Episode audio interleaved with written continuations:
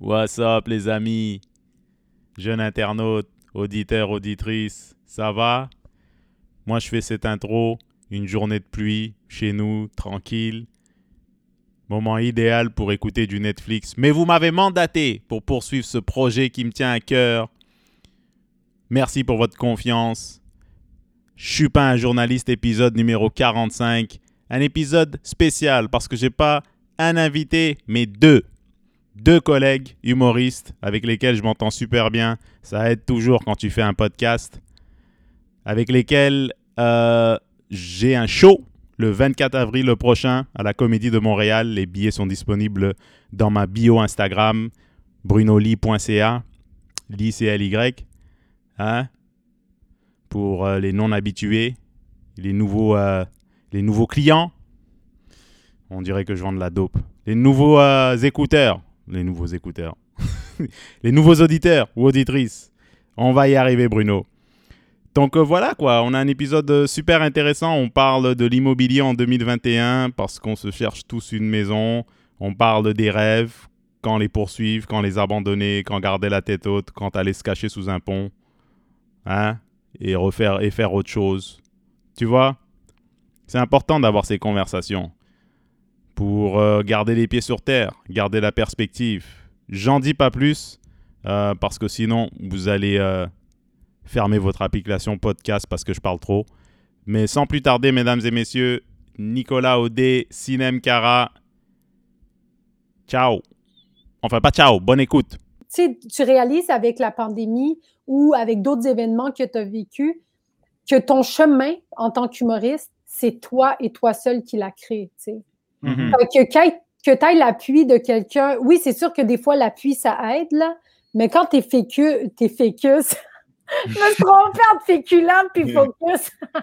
Euh, mais quand tu focuses sur ton affaire puis tu tu tu t'établis ton chemin, tu vas y arriver au final, tu sais. Fait que c'est pour ça de pas t'associer avec du monde qui est toxique, que t'as pas le goût d'être, euh, juste parce que tu te dis, ouais, mais il va m'aider à avancer. Non, personne t'aide à avancer à part toi-même. C'est très, c'est très intéressant ce que tu dis parce que, parce que moi, je vais t'avouer quelque chose là. Euh, j'ai été euh, très paresseux dans mon parcours. Jusqu'à ces 4-5 dernières années, j'ai été, je me disais tout le temps, et même encore une fois, il y a toujours une partie de moi qui, qui se dit, oh, il y a quelqu'un ailleurs qui est dans un poste décisionnel et qui va me donner une chronique que 500 000 personnes va voir tous les soirs. Il va dire, putain, il était où ce black-là toutes ces années? Tu vois ce que je veux dire? Non, mais Il y a toujours une partie de toi qui dit, oh, quelqu'un va, me va me découvrir et puis, oh, je vais me faire voir toutes les, toutes les soirs et j'aurai plus besoin de faire tout ce que je fais sur Internet. Tu vois, je ferai juste des statuts genre, aujourd'hui, j'ai passé une belle journée, cœur, cœur, cœur, et il y a 1200 likes. Mais la vérité, c'est que c'est une utopie, tu sais. C'est Ouais. pas vrai, ça. C'est, comme tu l'as dit tantôt, c'est nous, dans la plupart, du, dans la plupart des cas, que construisons notre carrière. On se crée la job. C'est le seul moyen. des, des fois, j'ai l'impression, ben, c'est comme on se fie sur du monde qui ont gagné à la loto. Ouais, Puis- là. Puis on pense que c'est comme ça le vrai chemin, mais en bas, il y a, les- il y a plein de monde qui, qui ont un chemin que nous, on voit pas dans l'ombre, mais qui gagnent très bien leur vie, tu sais, de ça. Puis il y a Mhm. différents chemins qui mènent à l'auto aussi, tu sais, pour différentes Exact. personnes. Fait que nous autres, on peut pas se fier là-dessus. Moi, je comprends ce que vous voulez dire, mais ben, Bruno, moi, je veux juste te relancer puisque je trouve ça intéressant. Moi, je- Qu'est- Qu'est-ce qui a fait que tu as changé, toi? Parce que moi, je me rappelle que tu as changé. Je me rappelle en tant que booker que tu as changé aussi à un moment donné. Qu'est-ce qui t'a fait. euh, je te retourne la question. Qu'est-ce qui t'a fait observer euh, Euh, Ben, dans ton mon attitude, changement? Moi, j'ai, j'ai- tu sais, ma, première impression de toi, parce que tu es facile d'approche, fait que moi, je t'ai, tu sais, au départ, je t'ai toujours aimé. Tu étais super relax, tu arrivais des soirées, tu avais quelques bons gags. Euh, fait que, tu sais, pour du rodage, moi, je trouve que tu étais super bon. Mais par contre, je l'avoue, à un moment donné, j'étais comme, OK, mais il refait tout le temps les mêmes gags, puis il Mhm. a pas l'air d'avoir travaillé depuis. Mais j'avoue, je me rappelle pas comment ou quand c'est arrivé, mais là, tu me dis, ça fait 4-5 ans que tu as changé ton mindset, mais moi, je l'ai vu. Tu sais, moi, pour en avoir parlé après ça, tu sais, quand tu parles avec d'autres gens qui font du booking puis que tu échanges des noms, ah, telle personne, telle personne. Moi, à un moment donné, j'ai fait, aïe, aïe, OK, Bruno, il s'est passé quelque chose parce qu'il nous parle pas de la même façon. Il arrive, il est préparé. Tu avais l'air moins stressé par le résultat. puis plus engagé dans ta démarche. Ça se peut-tu? C'est comme ça, que ça, se peut, ça se peut très bien. En fait, euh, il faut toucher en quelque sorte le fond du baril pour, euh, pour prendre une décision ultime. C'est-à-dire qu'à un moment donné, parce que tu sais, à un moment donné, c'est comme une accumulation à travers plusieurs années qui est caractérisée par ton comportement, ton attitude, ta perspective, qui peut être négative, tu dans le sens où tu n'es pas travaillant, tu n'as pas une bonne vision du, du, métier, euh, tu as une attitude un peu désinvolte. Puis tout mhm. ça, ça fait, un, ça fait un mélange de cocktail qui est pas très bon après 4-5 ans dans, dans, le métier, tu sais. Ça mhm. fait genre quelqu'un qui pense qu'on va lui donner de quoi, qui pense qu'il n'a pas besoin d'être préparé, qui, qui, qui mhm. pense qu'il est meilleur qu'il est dans le fond. Et puis je vais t'avouer que je suis passé par là, euh, psychologiquement. Donc je me suis dit, oh, c'est pas grave, j'ai juste à me pointer, puis les choses vont se réaliser. C'est ça, là. Mm. De, si je te parle de Bruno 2010, 2011, bah, je vais me pointer, puis ça va, ça va marcher. Il y a quelqu'un qui va dire Hey, mon vieux, t'étais passé où? Il me, faut, il me faut toi dans, dans, dans, ma, dans mon entreprise ou, dans mon, ou à la télé ou mm-hmm. n'importe quoi, là. Tu vois? Et à un moment donné, quand c'est pas arrivé, ben, je suis retourné dans la vie civile, travailler, et j'ai vu ce que ça faisait des rêves brisés. J'ai vu ce que ça faisait des gens qui disent ouais j'aimerais bien faire ça. Pas tout le monde mais tu vois certaines personnes parler dire j'aimerais bien faire ça mais il faut payer les billes. Et puis il n'y a pas de reproche là. C'est la réalité. Il faut payer tes billes. Mais tu vois un peu des détournements de parcours tu vois. Des gens qui ont commencé dans un milieu qu'ils aimaient bien puis tout d'un coup ils sont laissés emporter par la vie tu vois. Mm-hmm. j'ai goûté à ça. que ça t'a pris pour réaliser que tu étais en train de à travailler tous les jours dans un, pendant deux ans, j'ai pas fait de l'humour. Pendant deux ans, je faisais juste les open mic au bordel. OK. Hmm. Parce que j'avais une job de centre d'appel où je terminais à 22h ou à minuit. Mm-hmm. Fait que pendant deux ans, j'ai regardé ça, je dis, man, si je fais rien, ça va être ça ma vie. Ouais. Mais des, fois, des fois, c'est bon de toucher le fond puis de voir, de pas être trop chanceux durant son parcours pour te développer euh, genre d'être meilleur humoriste après, tu sais. Mm-hmm. Parce que c'est pas juste euh, d'être humoriste, mais c'est d'avoir une vie stable par rapport à ça aussi, là. Tu sais, exemple, quand ça commence trop rapidement et que tu as un succès rapide, on dirait que tu peux te perdre rapidement aussi si, tes, si tes, euh, tes fondations sont pas solides, tu sais. Mm-hmm. Ouais. Ouais, non, c'est vraiment ça. Et puis, tu sais, il y a un dicton en anglais qui sait que tu you don't know what you don't know. C'est même, c'était dérivé d'une ignorance en fait. Mais c'est qu'on a l'impression aussi, tu sais, qu'on voit le monde à la télé qui sont genre, oh shit, il est bon, il improvise, puis il fait ci, mais il improvise pas, il est préparé. Mm-hmm. Tu comprends? Il est préparé. Fait que, tu sais, tu arrives en mode genre, ah, c'est dans mon sang, de toute façon, je suis drôle de nature, puis je vais me débrouiller, là, rendu sur scène, je vais savoir quoi faire. Mais c'est pas vrai. Moindrement, tu sais, les endroits où je suis arrivée le moins préparée parce que j'avais cette confiance-là, moi aussi, au début, que je me disais, ah, juste comme que je sois là, là puis mon sourire, ça va tout régler, tu sais. Mais ça règle pas tout. Puis là, j'étais comme, tu sais, le stress embarque, puis le stress fait que tu oublies, tu sais, comme moi, admettons, j'oubliais tout. Fait que ça faisait juste comme, tu comme une humiliation, là, totale. Mmh. Ah, pas le choix d'être préparé. Parce qu'à un moment donné, on dirait que quand tu ne l'es pas, ben, ça finit par paraître, puis ça finit par te nuire toi, puis ça finit par être presque insultant pour les autres. Parce que ah moi, je trouve qu'en se côtoyant, autant qu'on fait dans les soirées d'humour, quand tu es sur un pacing avec 5-6 autres personnes, ben forcément, tu vois un peu évoluer les, tes collègues. Puis à un moment donné, tu, tu le vois tout de suite. OK, cette personne-là, elle, elle se force pas plus qu'il faut. Tu sais, on dirait que ça, ça, ça, devient presque dénigrant, je trouve, pour, pour le travail qu'on fait. Et en plus, moi, moi, personnellement, je pensais que personne ne le voyait vraiment. Tu sais. Mais les gens sont pas cons. Ils le voient vraiment que, ouais. que tu prends pas ça au sérieux. Le public, ah il le voit aussi, mais ils n'arrivent pas à, à l'illustrer, tu sais, parce qu'ils n'ont pas l'expertise nécessaire. Mais les gens qui font ça, ils voient que tu refais les mêmes blagues, tu es dans ta zone de confort, tu fais ton même personnage de la même façon. Tu es dans ton, es dans ton petit, euh, tu es dans ta couette, tu vois. Mhm. Juste, juste devant le, la cheminée en feu, tu es dans le confort. Mais, mais pour te dire, Nick, euh, oui, effectivement, euh, j'ai vraiment décidé d'en faire mon métier jusqu'à la fin de mes jours. Et pour ça, j'ai accepté qu'il fallait travailler et ça me fait plaisir de voir le résultat quand je m'applique sérieusement. Quand Mhm. j'écris, quand je me force, quand je sors de ma zone. J'ai accepté que c'est pas grave si ma V1 est pas si drôle que ça. Ça veut pas dire que je vais jamais réussir en tant qu'humoriste et que je suis pas drôle. Je suis juste en train de travailler. Mais tu travailles, tu sais. Moi, je trouve qu'il y a une Exactement. différence entre une V1 qui n'est pas encore là, mais qui a été travaillée, puis qui a eu une recherche, même si le résultat n'est pas encore là, puis les bons gags sont pas aux bonnes places. Mm. S'il y a une recherche puis un travail qui est en train de se faire, ça, se- Mhm. ça se voit sur scène versus quelqu'un qui l'a écrit sur un coin de table à 4 heures pour son open mic à 8 heures, tu sais. C'est exactement ça. Et puis, j'ai touché le fond du baril euh, vraiment euh, dans le sens où je, je sais- j'ai- c'était ca- c'était quasiment genre, je voyais ma vie se glisser entre les doigts, là, Mhm. entre mes Mhm. doigts.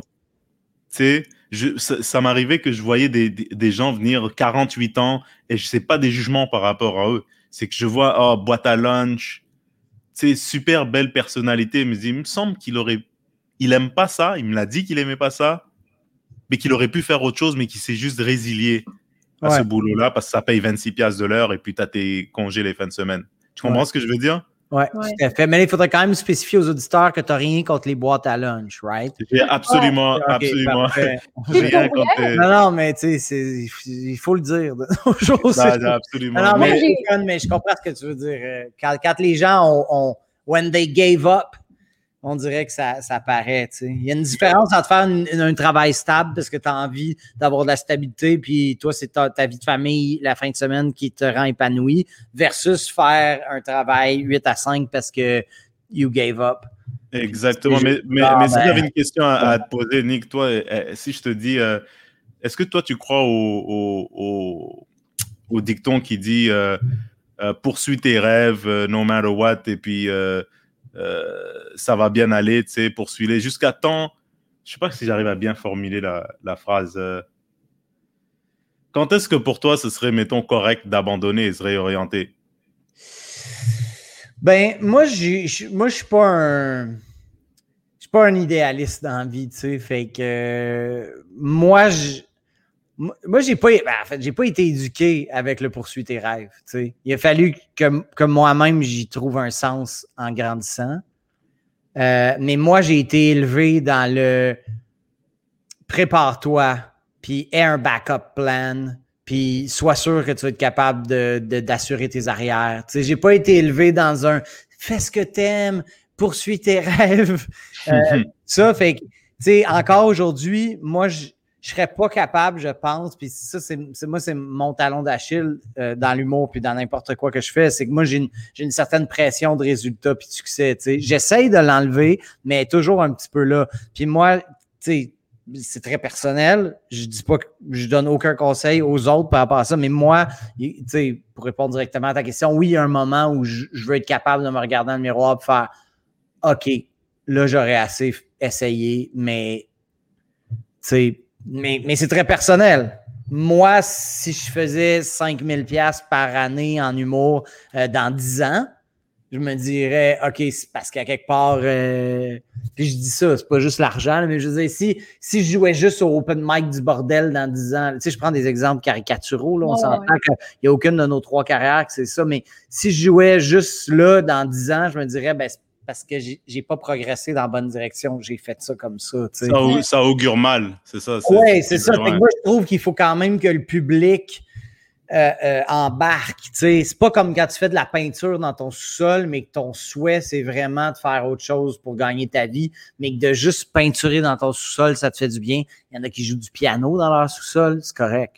Mhm. tu veux faire des spectacles de quelque chose puis gagner ta vie avec ça, ben moi, je trouve pour moi que ça me prend une certaine validation. Je dis pas qu'il faut vendre des billets comme Louis-José Hood, absolument, mais je, je, je, je cherche des indicateurs que, que je m'en vais dans la bonne direction puis que ce que je fais fait du sens. tu sais. Ouais. Évidemment, tu as un impact là-dessus. Plus tu travailles fort, plus tu as de chances d'arriver au palier d'en haut.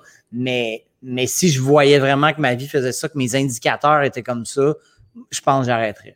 Et, et- et Mm. ju- juste pour, euh, pour vraiment rajouter, euh, Nick, à, ton, à, ton, à ton observation, tu dirais que on a tous, peu importe ce qu'on fait dans la vie, on a tous des indicateurs C'est juste qu'on choisit, oui ou non, de, de les regarder.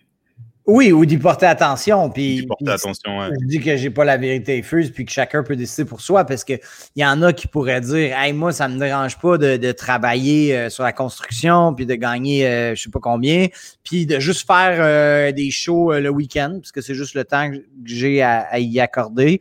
Puis, euh, puis eux autres, ben, je sais pas, ça voudrait dire qu'ils gagneraient, je sais pas, qu'à 2-3 000 piastres par an de mots. Puis pour eux, ça serait correct. Puis diraient, moi, je peux continuer comme ça pendant 20 ans. Good for you. Mais moi, je, moi, je, je souhaite que ça en soit une carrière à, à tous les niveaux. Tu sais, Au Mhm. point de vue de la réponse, du fanbase, de l'argent, de la reconnaissance de mes collègues, etc. tu sais. Si j'ai des indi- assez d'indicateurs qui me disent non, non, Nick. euh, non, mais c'est parce que moi, j'en Un vois. indicateur qui se pointe devant toi qui fait non, non, un Oui, indicateur. mais c'est parce que tu sais, tu, tu connais le. Tu, tu- tu les as vus, je nommerai personne, mais tu sais, il y en a des gens qui s'acharnent aussi.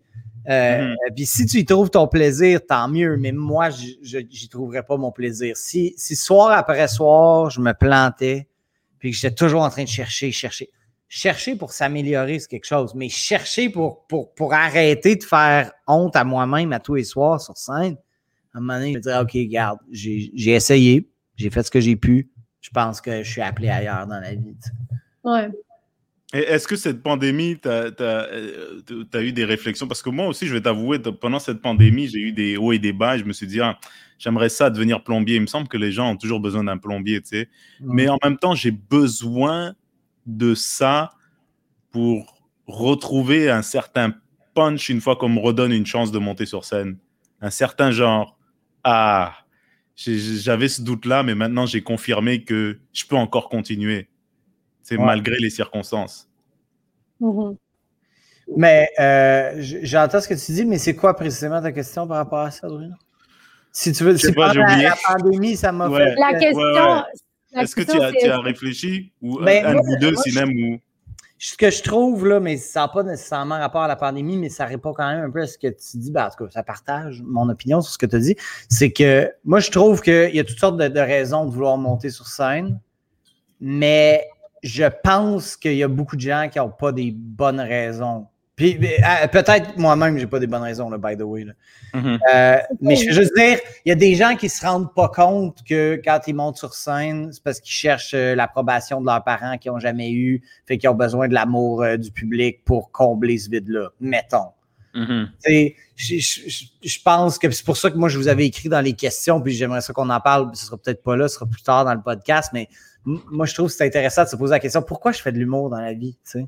Mhm. Ouais. Pas pandémie ou pas pandémie, je me suis toujours demandé ça. Puis ma réponse, honnêtement, elle fluctue. Là. À chaque année, on dirait que ma pensée va dans, dans différentes directions. Là, tu sais. Je Mais trouve que monter juste pour avoir un kick, j'ai. Hmm, Ouais. je me questionne. Mais l'affaire aussi, c'est que, genre, tu sais, as-tu vraiment besoin d'être super sain d'esprit dans le sens, on dirait que tu dis, si c'est pour chercher la validation de tes parents ou whatever, euh, puis que tu vas sur scène pour ça, est-ce que c'est une mauvaise raison? Ben, moi, je trouve que oui. Moi, Mais je ça serait trouve quoi la bonne raison? euh, parce que t'aimes faire rire, parce que pour toi, c'est de l'art, parce que tu as un message rire? à véhiculer, euh, parce que tu crois, tu as des valeurs qui, qui back ça, qui, je veux dire. Mais là, d'abord, non, mais Moi, je fais juste. Attends une seconde. Euh, je vais prendre un exemple plus simple, juste pour Oui. être sûr qu'on se comprend. Là. Mettons, si tu fais ça pour être populaire, Mhm. on s'entend-tu que c'est pas une bonne raison? Ben, ça marche c'est pas pas une bonne jamais. raison, non. Si c'est juste Non, ça non, mais c'est ça. Mais pour moi, la- chercher la validation de tes parents euh, ou, ou- ou être populaire, tu sais, il y a du- il y a, bien du monde qui font ça parce que ça a de l'air cool.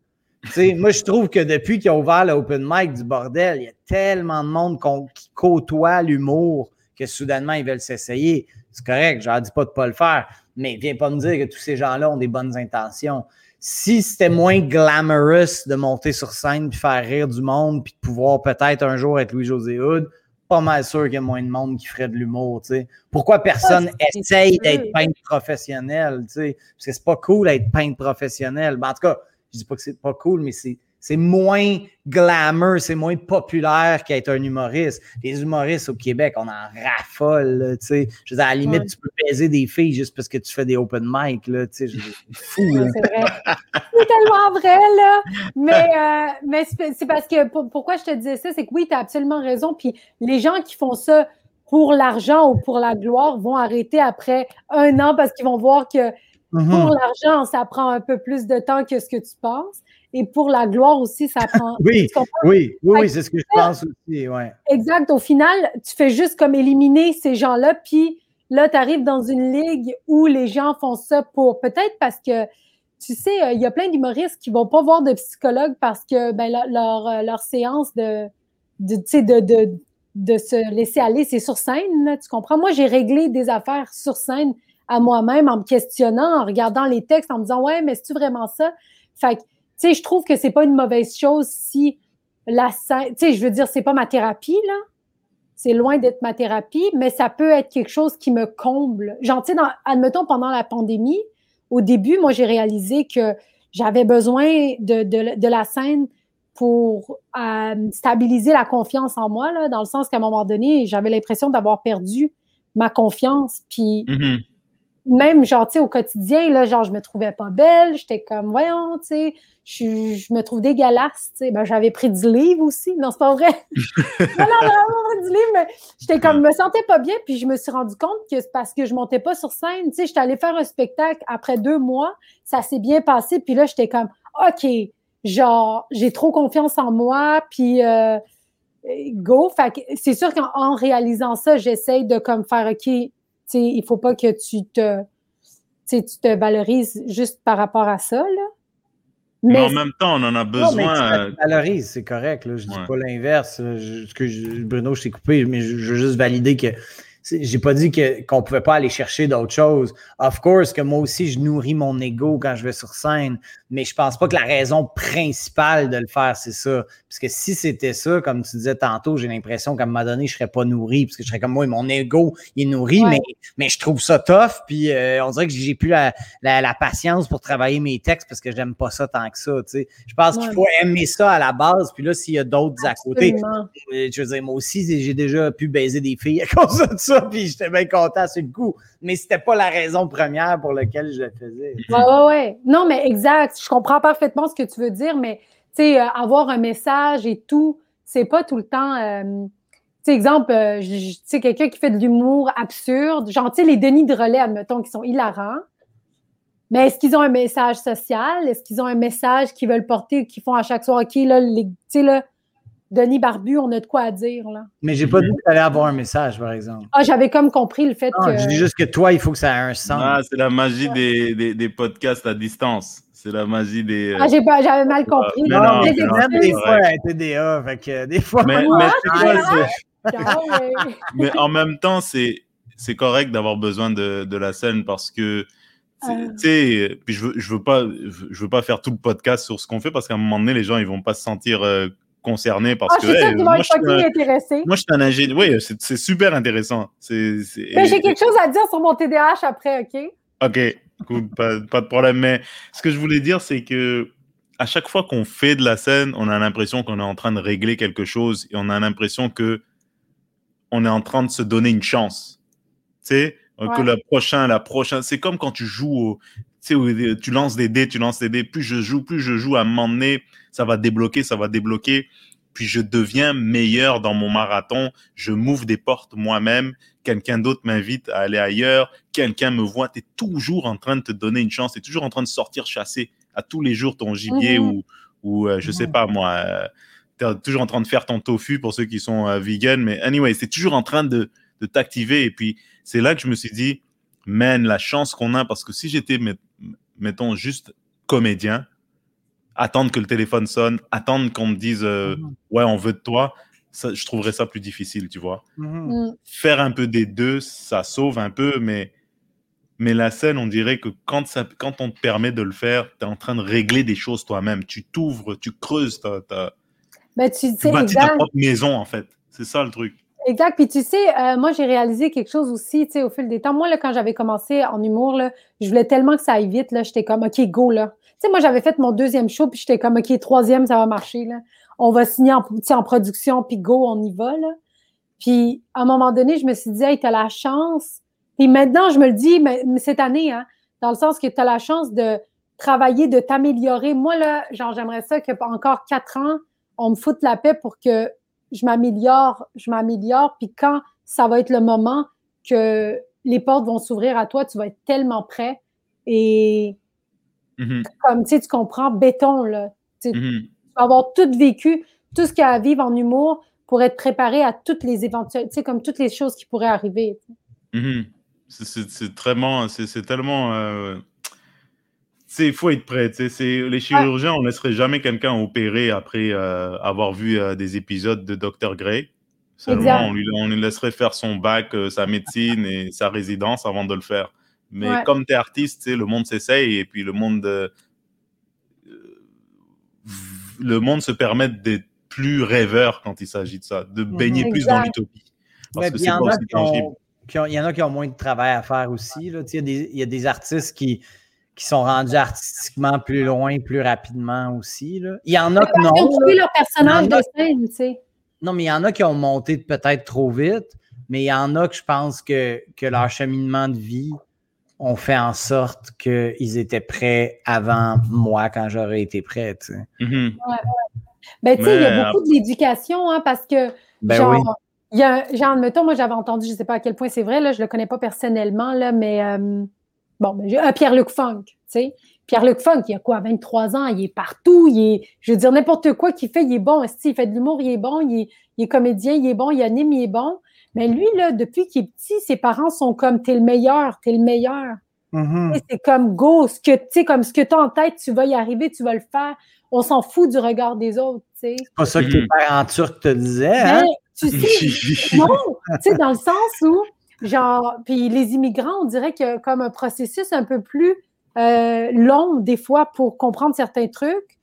Pas pour comprendre, pour. euh, mon Dieu, ça, tu vois, je vais le couper. Pour se vais permettre certaines choses. Pour se Ouais, permettre. pour se permettre Ouais. certaines choses parce que, tu sais, moi, ça a été tout le temps, exemple, ah, mais qu'est-ce que l'autre va penser? Qu'est-ce que les voisins vont penser? Fait que là, tu as toujours, moi, là, pour me défaire de juste le regard des autres puis de me dire, on s'en fout de ça, je pense que ça m'a pris, euh, puis ça m'en prend encore, là, tu sais. Fait que, il y a cet aspect-là qu'il faut que, genre, tes parents t'aillent jamais dit ou que t'as, tu sais, tu comprends?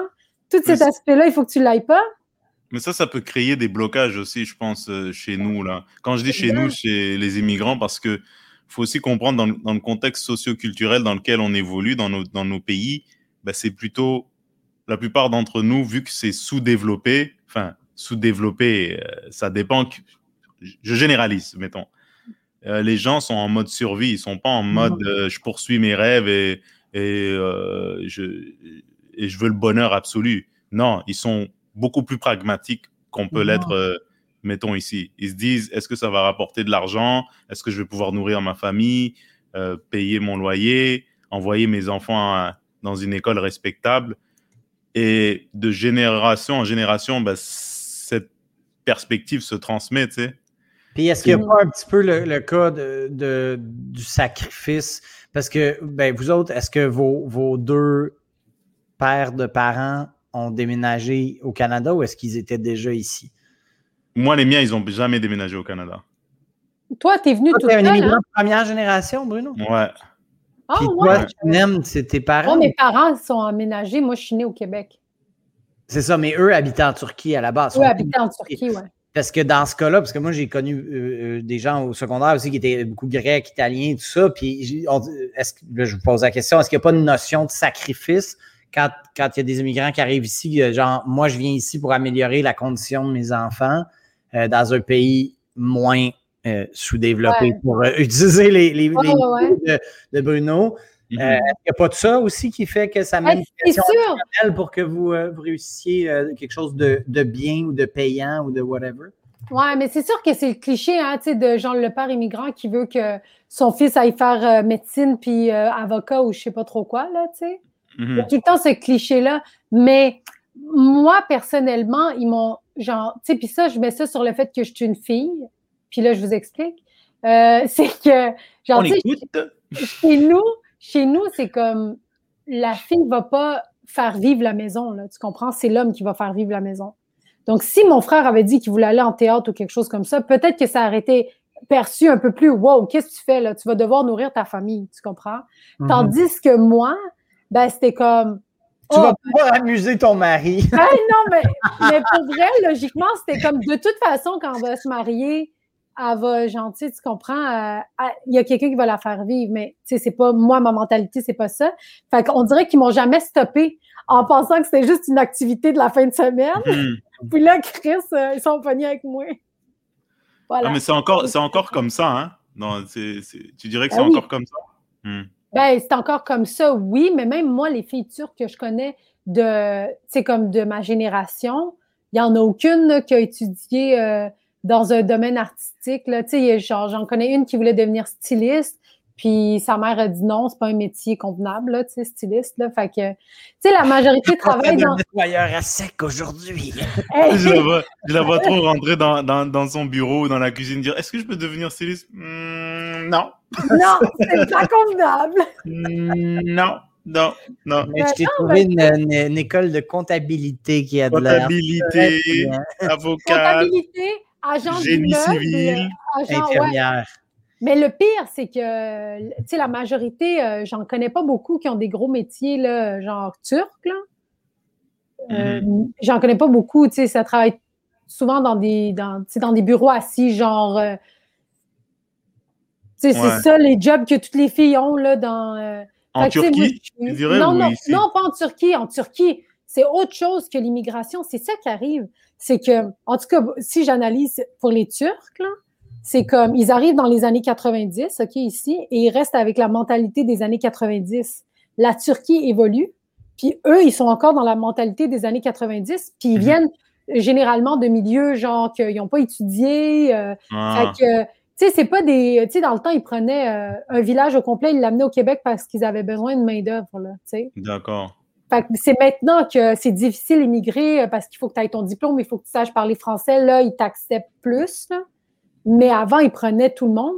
Mhm. Puis c'est des personnes qui ont peur, euh, genre, tu sais, que les enfants soient trop, trop intégrés. Fait que ça reste en communauté. Et, et voilà. Mais pourquoi trop trop intégré? C'est quoi cette peur? C'est la peur de que la culture turque soit Perdu. perdue? Ben oui, que ça soit perdu, que les enfants marient des étrangers, ça, c'est la pire peur. de-. Tu vois, c'est la, peur aussi euh, de, du, du- de beaucoup de. C'est ceux du Parti québécois que la langue euh, se perde, que la culture se perde. C'est fou, Ouais, on a ouais. tous les mêmes, Et pourtant, mêmes besoins. Les gens qui s'entendent super bien de nature aussi. Le- Hein? Les Turcs, ça vote beaucoup par PQ, d'après ce que je comprends. pour vrai, Ah ouais? Ouais, c'est ça, le PQ qui peut. C'est à toi de me dire. Ah, Tous tes parents, là, ça va-tu pas mal PQ, province? hey, non, mais le pire, là, tu sais, je vais te dire, c'est une anecdote. euh, de- Tu sais, pendant la grève étudiante en 2012, là, Mhm. moi, moi tu sais, on était en, en théâtre, là, genre euh, carré rouge à fond. Là. Moi, je n'étais pas très impliquée dans les manifestations, mais je n'étais pas du tout carré vert. Là. Puis, les Turcs, à cause que mes parents, ils ont comme une, une grosse maison par rapport aux autres Turcs. Y avait-tu des carrés verts? Attends, Moi, je me rappelle juste des carrés rouges, mais y avait-tu une thématique Noël? oui, mais les carrés verts, c'était ceux qui étaient pour la C'était- hausse des frais. Ben, pas pour, mais genre, OK, on retourne à l'école puis on paye nos affaires. J'ai jamais vu ni entendu de carré vert. Toi, Ben Bruno? oui, carré vert. En plus, ouais, il quand- me semble que j'ai entendu ça. Je me rappelle de carré rouge, mais carré vert aussi. euh. OK. Ah, tout le monde en parle. Il y avait une fille qui était allée, là, une rousse, avec Gabriel Nadeau-Dubois, qui était genre le représentant. Tu te rappelles pas de ça? Non, je me rappelle pas, mais ça me dit. En tout cas, vous irez voir. pas, là. Ouais, ouais, vous irez voir. Elle, c'est une carré rousse. Elle, c'était une carré vert, mais genre, tu sais, ils ont pris la pire carré vert qui sait pas s'exprimer, genre. Tu sais, Mhm. moi qui viens parler, genre, de, genre, de l'histoire de la Turquie, je suis comme, OK, tout d'abord, je ne suis pas pour. Puis t'as Gabriel Nadeau-Dubois à côté, qui est genre Mais- super. Mais c'est quoi le, le, le- euh, reviens-en au, rapport de, ta, de la maison de tes parents et Ouais, les autres ça. Turcs. Vu que la maison de mes parents est, est- est gros, genre la, la communauté turque les a contactés en disant on peut-tu venir, venir faire une réunion chez vous? On va éviter les députés libéraux de Laval, genre. Puis là, je suis genre, tu sais, libéraux, on était vraiment contre ça en 2012, là. Mhm. Fait que là, là j'étais comme, voyons donc, il y a des libéraux qui vont venir chez nous. Puis là, j'étais genre, tu sais, super primé. Et là, il y a les deux députés qui arrivent chez nous avec plein de Turcs. La moitié, c'est pas parler français. Puis comme eux autres, ils font genre un speech de genre, vous devriez voter libéral, puis tout. Puis moi, je les ostine, genre, sur le fait de, ah ouais? puis la grève, puis là, genre, je suis en train de, de genre, tu sais, de les des casseroles. Vraiment. Puis le gars qui est venu le député, c'était le gars, c'est un ancien policier qui sort tout le temps dans les émissions d'enquête, genre. euh, il est enquêteur spécialisé pour les Hells, genre, puis il, il- il est allé dans la politique après. Euh, Est-ce qu'il est dans le gouvernement actuel? Je pense qu'il a été député après, euh, parce que c'est tout le temps les libéraux qui gagnent à Laval. Oh, Je sais pas. T'as vu à quel point ça. Un ça fond grand monsieur. politique, euh, Il est grand, il a des lunettes, puis son pénis est gros de même. Non, c'est pas vrai! Euh, mais tu, tu- tu me rappelleras le nom tantôt. Mais, mais ok, fait qu'ils sont venus chez toi. Ils sont venus chez moi. Ils ont fait une grosse réunion. Ma mère, elle a préparé plein de bouffe pour tout le monde. Moi, j'étais en tabarnak. Parce que j'étais comme, pourquoi c'est à toi de préparer tout ça pour ces gens-là, tu sais? Mais c'est juste parce qu'ils voulaient comme qu'ils soient accueillis dans une maison, genre, euh, Immigrante. ben, grande et propre, là, tu sais. et, et- Et- et friendly aux libéraux, ce qui était pas facile à trouver en 2002. Ouais, genre, Et, et- et- et vu qu'on est sur le sujet des maisons en 2021, est-ce que tes parents y ont pensé à la vendre, euh, une maison? Là, ils se retrouveraient aux îles Caïmans, là. Non, non, non, ils ils pensent pas à la vendre maintenant. Mais là, c'est, c'est rendu top. Mais les prix ont augmenté en esti. Mais oui, t'es où dans ta recherche, le cinéma, là, toi qui cherches euh, pour ton mari, là, pour mettre bas dans la prochaine année ou deux? Ben moi, j'aime- là, on est en train de regarder, mais tu sais, on est vraiment comme en mode genre ralenti, ce qui est à ne pas faire en ce moment, dans le sens que quand tu vois une maison, il faut que tu fasses une offre d'achat tout de suite, parce que pour vrai, là, acheter une maison en ce moment, là, c'est genre, il y a 10 personnes qui font une offre d'achat. Il y en a Mhm. trois, là, genre, qui sont approuvées, admettons, euh, par euh, certaines, je sais pas trop quoi, la première étape, là. La Puis banque, préappro- préappro- préapprobation genre- hypothécaire, ouais. Exact. Puis là, après, c'est genre, tu peux bêter, faire comme, OK, je te donne 5 000 de plus, mais laisse-moi là à moi, tu sais. Mhm. A comme, c'est impossible. Nous autres, à chaque maison que je voulais visiter, c'était comme, ah, ben, l'offre d'achat vient d'accepter ce matin, on, va l'enlever de, sur le site, là. Ah, fait qu'à chaque fois que tu t'apprêtais de visiter une maison, il y avait déjà une offre d'achat. Exact. Mais là, genre, il y en a une que je vais visiter dimanche. Ouais. Puis, mais l'affaire, c'est que, sais, ça avait été, il avait été enlevé du site. Puis là, je l'ai revu. J'étais comme, pourquoi il est encore là? Fait que là, j'ai rappelé. Puis là, ils avaient été Il y a approuvés. des eaux dans le sous-sol. Non, imagine. Trois personnes suicidées. Mais le pire, c'est que j'avais vu une maison fucking pas chère à côté du métro euh, Longueuil. Et là, j'étais comme, pourquoi elle est pas chère comme ça? Là, j'appelle. Genre, puis tu sais, elle était super belle. Puis tout, j'appelle, c'est parce qu'il y a un suicide dans la maison. Puis, euh. Ah, ça, ça fait descendre le prix de l'immobilier, ça. hein. Ouais. Mais vous, est-ce que vous achèteriez une maison où il y a eu un suicide? C'est plus la question, est-ce que je me suiciderais dans une maison que mon héritage va être obligé de vendre? Moi, j'irais dans le champ. Ou à l'hôtel? Euh, c'est une bonne question. Non. Ben, je, Je suis je trop spirituel. Ouais, moi non, plus, euh, je suis pas capable. Je suis trop genre. euh, euh, Est-ce que pas pas spirituel C'est quoi le c'est quoi le mot quand tu crois euh, Non, oui, il y a ça aussi, mais euh, euh, ah Chris, euh, superstitieux. Ouais, superstitieux. ouais, je pense que j'aurais non, je préfère euh, payer euh, plus cher et puis euh, Ouais. vi- vivre dans un dans, dans une boîte de carton. euh. mais parce Ouais. que pour moi, la personne à quelque part serait peut-être encore là, tu sais. C'est Oui, weird. oui, moi aussi, j'aurais peur de me donner tout seul dans la maison puis sentir comme une, une porte qui vient de claquer pour rien. Genre. Euh, J'ai un ami à Québec qui a acheté une maison, puis il y avait eu un assassinat. Genre, le, le gars, il a tué sa femme, genre, avec une hache, là, genre, en assassinat ça, c'est fucking violent. dégueulasse, là. Puis lui, il trouvait ça drôle au bout. Ben, pas drôle, là. il était content de pas payer cher. Puis il était comme, regarde, c'est arrivé, c'est arrivé, qu'est-ce que tu veux qu'on fasse? Moi, j'étais, hey, boy. Puis je suis déjà allé coucher chez eux. Hi, ouais. Puis le lendemain matin, on dirait que c'est arrangé avec le gars des vues, mais je vous jure que c'est vrai. Euh, j'ai fait un show à Québec, en fait, puis j'étais allé coucher chez eux. Puis le lendemain matin, c'était un show de semaine, là, un genre un jeudi soir à Québec. Fait que le vendredi matin, lui et sa blonde sont partis travailler, tu sais. Fait que c'était arrangé comme ça, là, je le savais, mais il a fallu que je me lève là tout seul dans la maison. Mais tu sais, moi, dès que mes yeux ont ouvert le matin, il était 10 heures, je suis comme, ah, ils sont partis travailler, tu sais. J'étais, Mhm. OK, je suis tout seul dans cette maison-là. Là, j'essaie de me faire à dîner, mais tu sais, juste un matin, j'ai pas bien filé. je serais pas capable de vivre là à temps plein. là. Mais je pense Oui. que c'est dans ton subconscient, tu le savais. Fait que ça, ce, ce knowledge-là, ce savoir-là, Ah a oui, joué oui. un peu dans ton état Ah, d'esprit. mais oui, il n'est rien arrivé dans la maison. là. C'est c'est totalement mental, mais moi, je serais, je serais pas capable parce que ça me jouerait. Tu sais, c'est comme quand tu regardes un film d'horreur, puis après ça, tu es tout seul dans la maison, puis dès que tu entends un bruit, tu deviens nerveux. Là. Moi, c'est pour ça que je regarde pas de films d'horreur. là. Mais tu sais, of course que je vais pas me faire assassiner euh, ce soir dans mon salon juste parce que je viens de voir un film d'horreur, mais, mais mon Ça, cerveau, joue dans mon ton- cerveau dans est mental. il pense pas de même. Ouais, ça joue dans ton subconscient. Mais, mais Ouais. Sinem, d'après toi, c'est- tu, tu, tu répondras si tu veux ou non, c'est à ta discrétion. Mais quelles sont tes chances La maison que tu vas visiter, d'après toi, en ce moment-là, Euh, le marché immobilier 2021, quelles sont tes chances? Attends, je veux juste aller pisser, OK? Puis garde la question. Il faut vraiment que j'aille rapidement parce que je l'ai écrit dans les. Attends, les- mais là, tu dois faire une pause dans le podcast, là? C'est quoi cette histoire-là? Euh, Vraiment que j'aille pisser. bah, oui, tu peux faire une pause. Moi, tu mon tour. le Vas-y, vas-y, je vais continuer avec Nick. Mais Ah ouais, pas. attends, mais Ah, je veux ok, vraiment ok. répondre à cette question. OK, puis quand tu revenais, je vais aller me chercher un verre de vin. OK, parfait. Ah ouais, Bruno. Hein, On va se parler en boys. Ouais, en parlant de, en parlant de films d'horreur, j'ai vu, euh, ma blonde aussi, elle est pas capable de voir ça. Là. C'est, c'est un truc sur Netflix qui s'appelle euh, La, Yo- La. La c'est une madame qui court après des enfants pour les assassiner. Elle a assassiné ses propres enfants dans les années 1600 et elle s'est sentie tellement coupable qu'elle court après les enfants des autres. Elle est là en robe de mariée. Tout, les, les gens la voient pas, mais c'est juste les enfants qui la voient.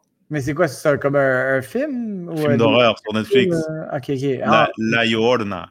La Ok. Llorona. c'est la madame. quoi ça? En espagnol, c'est la madame qui pleure. Puis c'est-tu bon?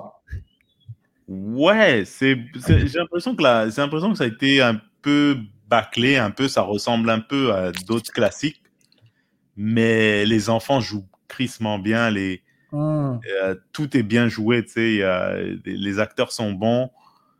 Euh, ça quel- fait vraiment peur. Ça, c'est des genres de trucs où, tu sais, par exemple, je te donne un- ma blonde, elle, elle est plus capable de regarder des films d'horreur avec genre un monstre, un, quelque chose que tu peux tuer. Mais les trucs spirituels comme ça, tu sais, les, les, les, les, les morts, tu sais, les, les gens d'esprit qui apparaissent à la dernière minute. Ah, my God. Ça là, dès que tu fermes la télé, il y a toujours l'impression qu'ils sont là, tu sais. Ben ouais. Ouais. Comme les, les Christy de petites filles tout le temps méchantes d'un film. Ouais, ça s'appelle euh, La Yorna, mais très bon, très là, captivant. qui, qui parle euh, weird, là, qui te pose des questions qui n'ont pas rapport. là, genre, est-ce que la lune. est Non, mais j'avais des moments de. Euh, pourquoi tu me Je les regarde toujours tout seul, c'est pour ça que je peux pas. Je peux pas. Mais moi, je suis une fan de films d'horreur. là. Je suis comme. C'est ça l'affaire, c'est que, je- tu sais, pour la maison de suicide, là, j'y ai Ouais. pensé longtemps, puis j'ai comme fait, non, le prix est vraiment. Hey, il était 260 000 à côté du métro Longueuil. Genre un bungalow, là. Ben là, Mm. euh, on arrête-tu le podcast puis on va s'acheter ça à trois, là? Ouais. non, mais attends, là. non, Ça pourrait faire une pas maison marbrée. Mais tu disais, c'est- quoi, tes- c'est quoi les chances, c'est quoi tes chances d'après toi? OK, mes chances en ce moment de- de- d'avoir une maison, c'est de zéro. Parce que j'explique. C'est 2-0. Non, mais tu sais pourquoi? Parce Juste que- un peu moins bonne que celle d'avoir un orgasme. Quand Ça, tu, disais pourquoi Ça, tu penses que c'est c'est zéro C'est zéro parce que ben, je suis travailleur autonome. Ça, c'est de un. Tu sais, la banque va approuver quelqu'un de stable avant de m'approuver moi et mon chum. On est deux travailleurs autonomes. Tu sais, fait que Mhm. Pas, pas parce qu'on peut pas payer notre, euh, notre hypothèque, mais parce qu'ils vont pas nous faire. Tu sais, tu comprends? C'est des Mhm. banques, là. Fait que ça, c'est de un. Puis, je veux dire, euh, tu vois, ben, c'est ça. C'est vraiment que ça, là. Tu sais. Mais tu sais, que- les, les, banques, ils préfèrent, euh, pour ne pas te couper, ils aiment pas les. Si tu peux avoir un million dans ton compte, si t'es pas un employé qui reçoit un, un chèque de paye toutes les deux semaines, tu les ça. rends beaucoup plus nerveux. Ben oui.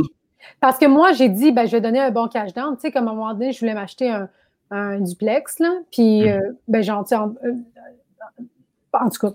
Fait que je- la fille avait genre donné des détails, mais pas trop, là. Parce que Mhm. là, ça rentre dans mon affaire personnelle. Mais je voulais m'acheter. Puis là, j'ai dit, je vais donner un bon cash down. Puis, ils étaient, on s'en calisse de ton cash down, là, tu sais.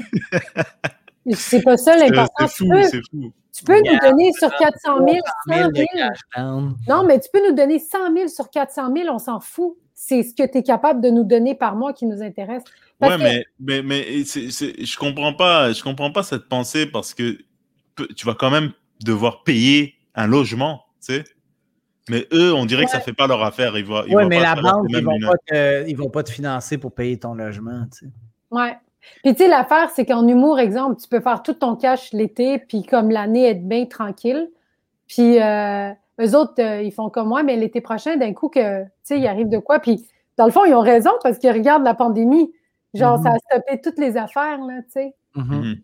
Puis, on est comme une minorité, là, les travailleurs autonomes, là, dans le sens que la majorité de la population ne euh, fait pas ça de cette manière. Fait que, en tout cas, je peux comprendre, mais va arriver le jour où euh, c'est ça, où on va avoir le pouvoir, la gang.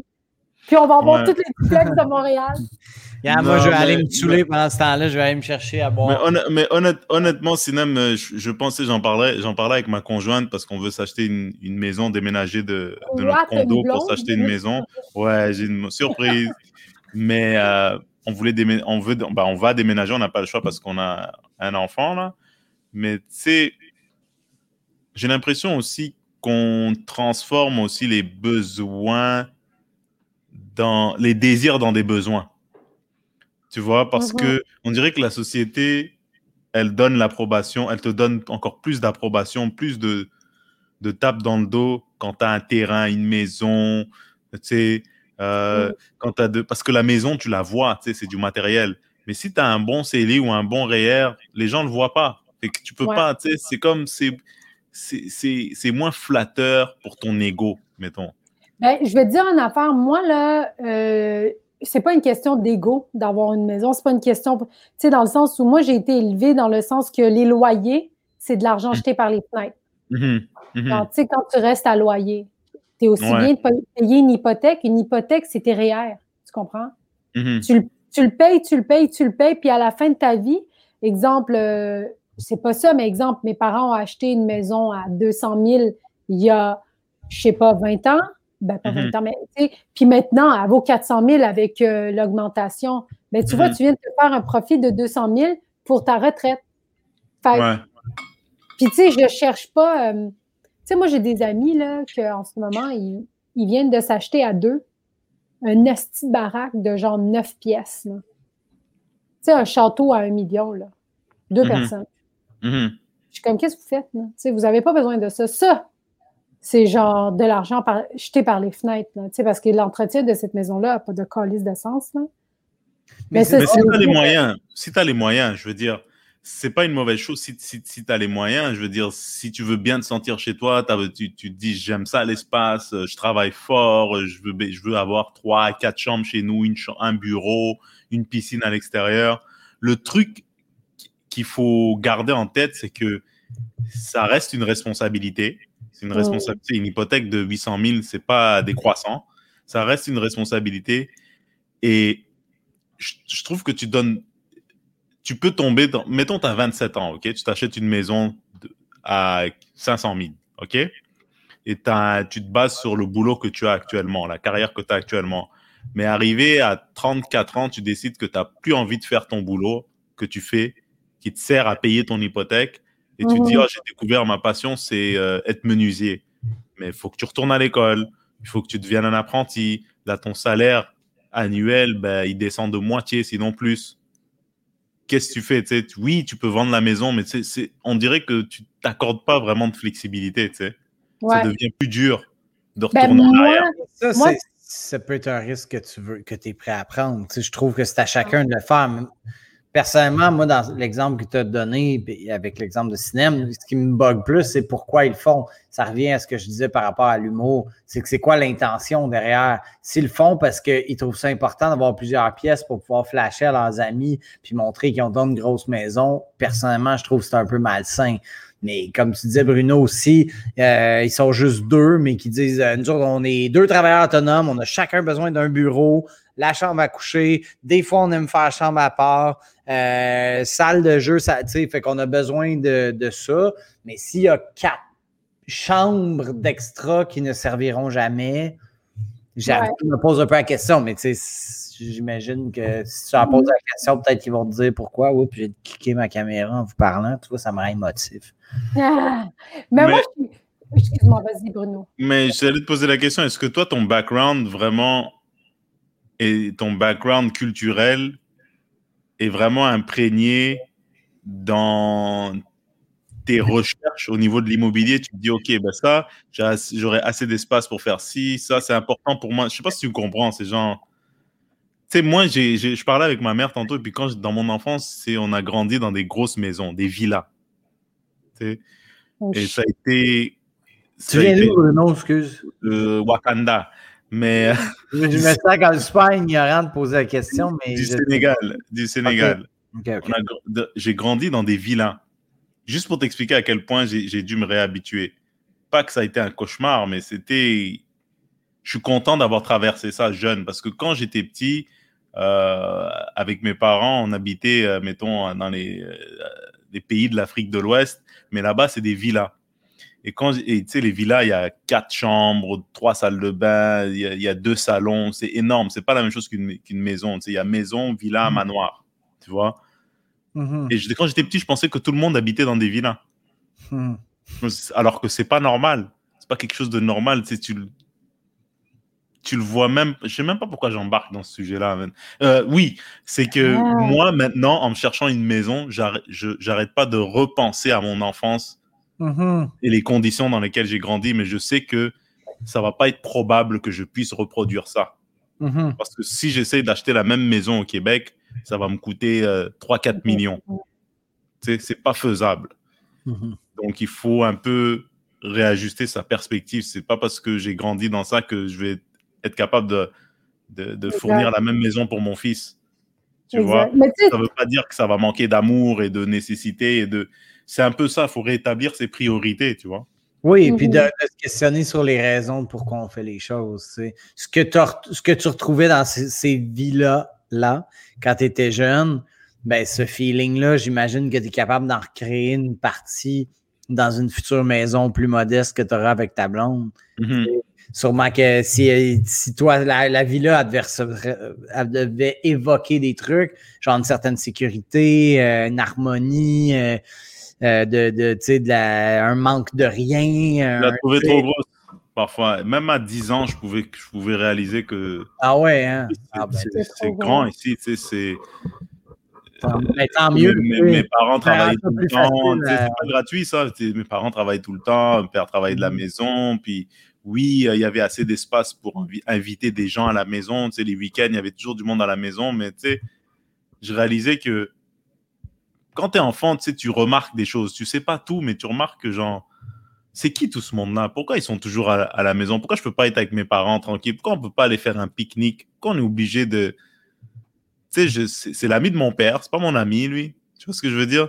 Et je trouve que ce que j'ai réappris avec ma conjointe et tout, c'est que c'est important d'accorder du temps pour sa famille nucléaire, c'est-à-dire son père, sa mère, son... pas nécessairement toujours avoir tes 4-5 buddies euh, à qui vous buvez des bières tous les week-ends et vous parlez de de hockey ou de foot, sais, à, un moment donné, c'est pas très.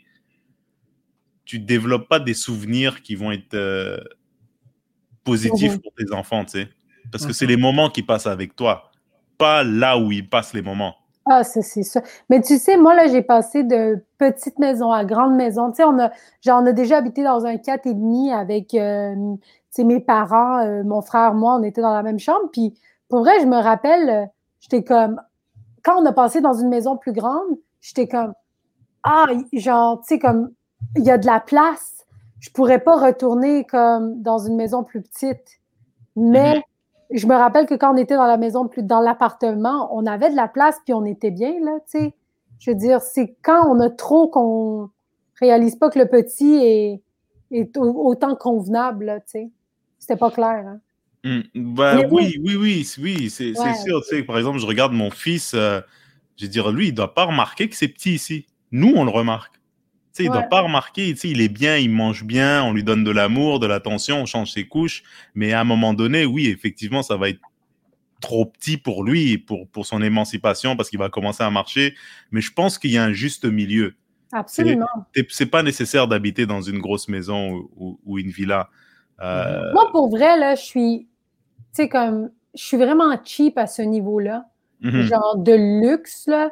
Genre, je peux, je- moi, là, ma maison, là, comme tu dis, il faut pas qu'elle soit trop, genre, grande pour que si je veux changer mes rêves, je puisse le faire malgré ma maison. Voilà, exact. C'est ce que je dis, c'est ce que je, je disais. euh, C'est ça. Parce que si, admettons, tu es pris prisonnier, là, tu, tu crées ta propre prison, c'est pas bon.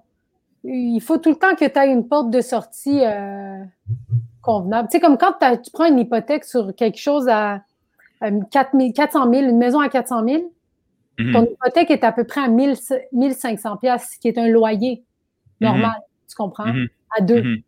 Mhm. C'est très convenable, là, mais là, si tu t'en vas dans les 800 000, 900 000, ça se peut que tu sois un petit peu mal pris euh, à certains moments, tu sais. Mais c'est, fou. En parlant de ça, tu sais, je, je le sais, parce que souvent on est dans notre bulle, mais je le sais que, mettons, il y a des gens, il y a des, il y a des immigrants qui habitent à Montréal dans des trois et demi, ils sont genre 8, ils sont genre 6. Et eux, ils veulent juste un endroit où dormir, manger, être en sécurité, puis aller travailler pour subvenir aux besoins de leur famille. Plus tard, ils vont s'acheter une maison.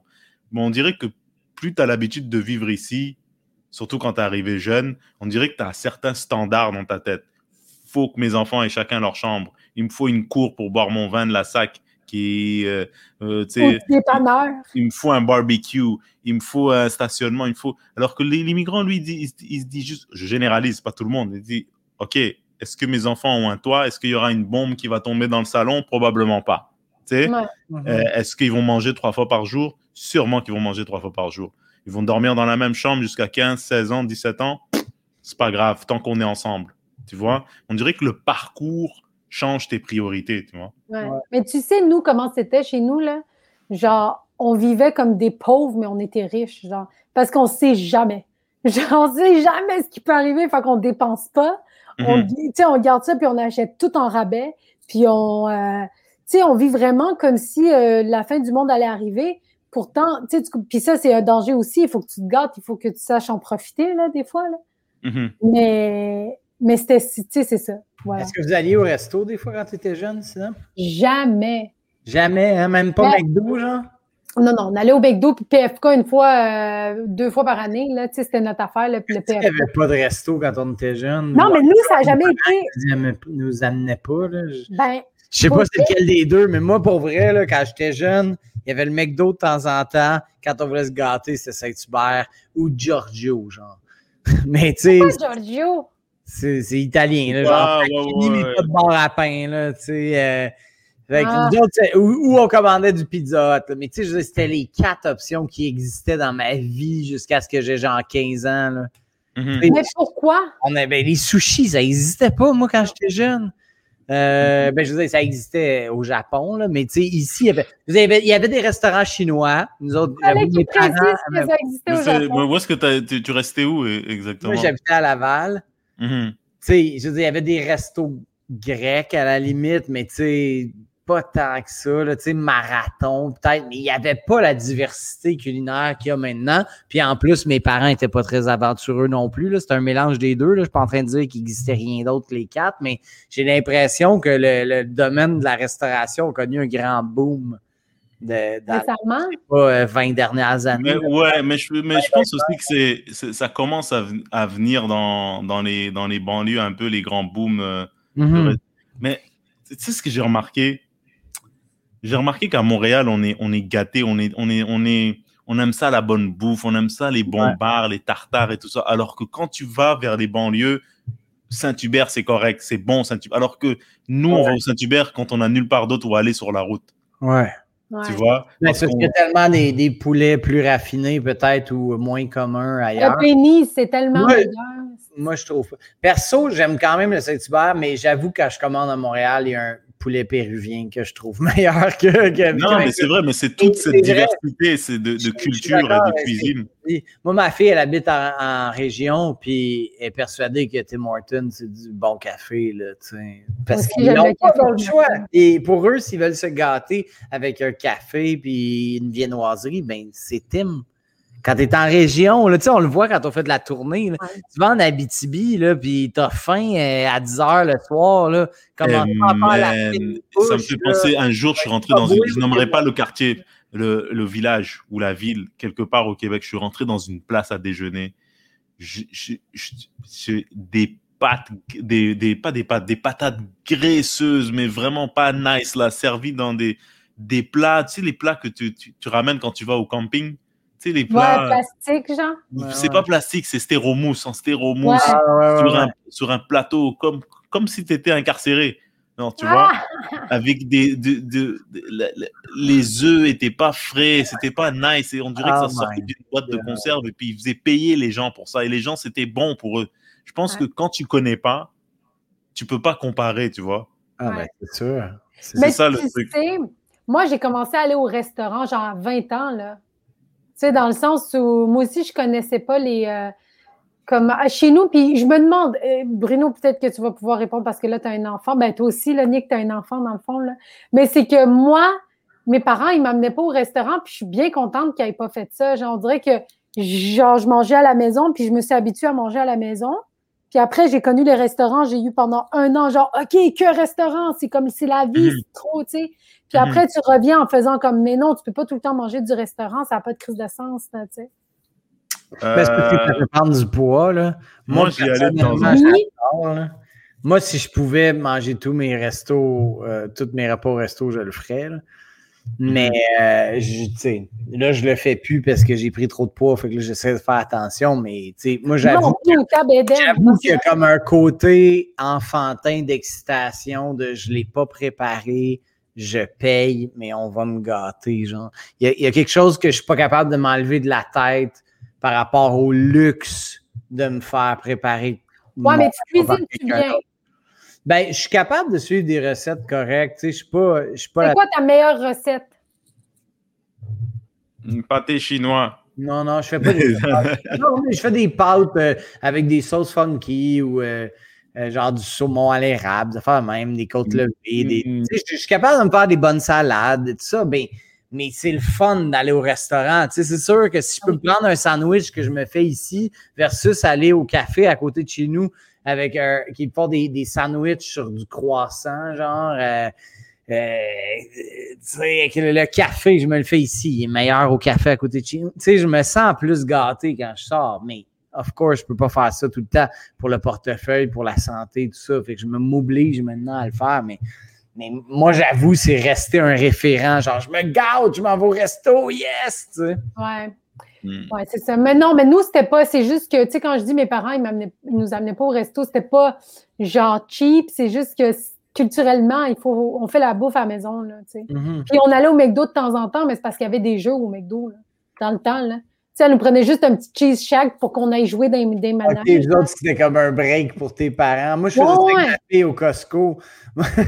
Moi, là, pour vrai, là, tu vas le samedi au Costco, là, il y a tellement de dégustations, là, je vous niaise pas. Au début, on ne le faisait pas volontairement, euh, mais c'est arrivé, tu sais, qu'on allait avec mon ex au, Costco le week-end pour euh, juste parce qu'on avait besoin des trucs. Puis ma fille tripait tellement que tu sais, tu fais juste comme marcher un coin d'aller, puis là, ah! il y a une autre dégustation là-bas, papa! Puis là, elle courait, tu sais. Fait il y a des fois que, comme on n'avait rien à faire un samedi matin, pour faire comme, on va-tu au hmm. Costco? On a, il nous manquait un truc ou deux. On, va-tu au Costco? Ma fille de Canada, c'est ça. Oui, on va au Costco. Elle, c'était comme, pour vrai, là, c'était le highlight de son week-end. ah ouais, mais c'est le fun d'aller au Costco. il fallait que j'y fasse comme des règles à un moment donné, là, genre comme, OK, tu peux être excité quand tu vois des kiosques de bouffe, mais tu n'as pas le droit de pointer. Tu fais juste lui dire, papa, il y, a un, il y a un kiosque. à un moment donné, je suis écrit, on a de l'air des pauvres de la place qui la nourrissent pas. Puis là, papa, de la nourriture là-bas! Mais euh, qu'est-ce, Que je, qu'est-ce que je voulais dire? Euh, pour euh, par- par- parlons un peu de notre show, hein, les amis, parce que les gens qui nous écoutent notre show, c'est vrai, on passe tellement un bon moment on qu'on est a oublié. de faire un podcast ou juste De- comme en train d'avoir une discussion de chum qui parle d'affaires par rapport. Ouais. No- notre, on en fait ben oui, mais c'est pas grave, on s'amuse et puis ça, ça fait. Mais est-ce qu'on euh, s'arrange pour être drôle à partir de maintenant? Puis peut-être qu'on pourrait Non, pas nécessairement. Non. Ah, on juste- est pas mis. Mais je veux juste parler de mon TDAH deux secondes. Peut-être que ça peut être quelque chose d'intéressant. OK, moi, pendant ce temps-là, je vais t'écouter ou je vais aller me chercher du Parce que J'ai entendu qu'il y arrive? Euh, ça sort rendu, vas-y. OK, mais genre, tu sais, moi, je suis trop TDAH. Tantôt, j'en parlais. Je voulais insérer, tu sais, au début du podcast, j'ai dit, Hey, je vais parler de mon TDAH, là. Mhm, Puis là, ça fait 30 minutes de ça, mais j'aimerais quand même ça en parler. mhm. Genre, tu sais, comme, j'étais j'étais un peu TDAH, mais pas un peu, pas mal. Puis, j'avais acheté un aspirateur sur Kijiji, puis j'étais bien excitée, là, d'a- d'acheter mon aspirateur. C'était un Kenmore, puis les Kenmore, là, ça aspire Mhm. bien, là. Puis là, j'étais bien trop énervée, puis c'était à côté de chez mes parents. Fait que j'ai acheté mon aspirateur. Là, j'étais allée chez mes parents avec mon aspirateur. Je l'ai rentré dans la maison, puis j'ai montré comment la succion était bonne. J'étais comme, regardez! Puis là, je montrais mon aspirateur à tout le monde. Puis là, ça m'a bien trop énervé. Fait que là, je suis partie chez nous, mais j'ai oublié ma sacoche chez mes parents parce que j'étais trop énervée à, cause de mon, de mon aspirateur. Là, rendu ça à 15, j'ai comme fait fuck, j'ai oublié ma sacoche. J'ai appelé mes parents en disant préparez ma sacoche, je m'en viens chercher. Là, j'étais allée chercher ma sacoche et je m'en vais chez nous, à Brossard. Là, j'étais à Laval, je m'en vais à Brossard. Ma mère m'appelle en disant T'as oublié ton laptop à la maison. Et là, je suis retournée de Brossard à Laval pour aller chercher mon laptop parce qu'à cause de mon nouvel aspirateur, j'ai tout oublié. C'est que j'avais- comme histoire. J'étais tellement énervée, là. Ah, les moi, j'ai acheté un Dyson puis euh, sans fil. J'ai payé la totale, puis il Combien? marche même pas tant bien que ça. là. Pour Mais vrai, je suis ça. tellement déçu. là. T'aurais J'étais dû me le dire. Quelle merde. c'est- C'est quoi, c'est quoi, euh, combien t'as payé? Oh. On- Ok. Tu peux aller le voir sur Internet. Hey, je, pense, je parle pour vrai, je pense qu'il était comme 800 là, ou C'est ça. 750. Erreur. Bon, ben, bonne soirée, Nick. Non, non, mais erreur. Ah, ben c'est pour ça qu'on a dit blanc privilégié dans le titre du truc. qui achète un aspirateur à 800. Mais, mais euh, c'est c'est fou le, le, le- Oui, non, tu voulais dire que- c'est- c'est fou quoi? Mais euh, c'est fou parce que je sens que on a comme, par exemple, un black, une turque et un blanc privilégié. On dirait qu'on n'aurait pas fait ce show-là il y a 8 ans, mettons. Non. Tu sais, les gens auraient trouvé ça bizarre. Genre, pourquoi ils font ça? Ouais. On Non, dirait que maintenant, on peut se permettre de comme faire ça. C'est ça qui est cool. C'est pour ça que j'ai bien Ouais. hâte qu'on le fasse parce que euh, non seulement on taquine un peu, parce qu'on sait que Nick, t'es pas tout à fait privilégié. Hein? T'es, euh, veux dire, euh, t'es humoriste. euh, Ben, je viens quand même de vous parler de mon Dyson. Là, tu sais. ouais, ouais, Ouais, mais oui, mais bon, chacun, on a, on a chacun nos petits plaisirs coupables, mais, mais c'est fou de pouvoir euh, se permettre de faire un show comme ça parce que je pense que quand j'ai, que- quand j'ai commencé l'humour, mettons en 2009 ou 2010, les gens auraient trouvé, mais qu'est-ce que vous faites, tu sais? Ouais. Et Mais tandis qu'est-ce que tu là, par ça, euh, euh, Bruno? les gens n'auraient pas compris, je pense. Pourquoi ils parlent de privilèges? Pourquoi ils parlent de. euh, Tu sais? Tu quoi, Ça aurait eu l'air baveux, moi, je pense, il y a 10 Ouais, ans. Tandis exact. que maintenant, ça a l'air. euh, c'est comme. Il y a 10 ans, c'est comme si j'aurais été au-dessus de vous de dire ça. Mais là, Mhm. t'es rendu moi qui est dans une position honteuse. On dirait juste- a une culpa- En fait, ce que je veux dire, Sinem, c'est que je trouve ça important.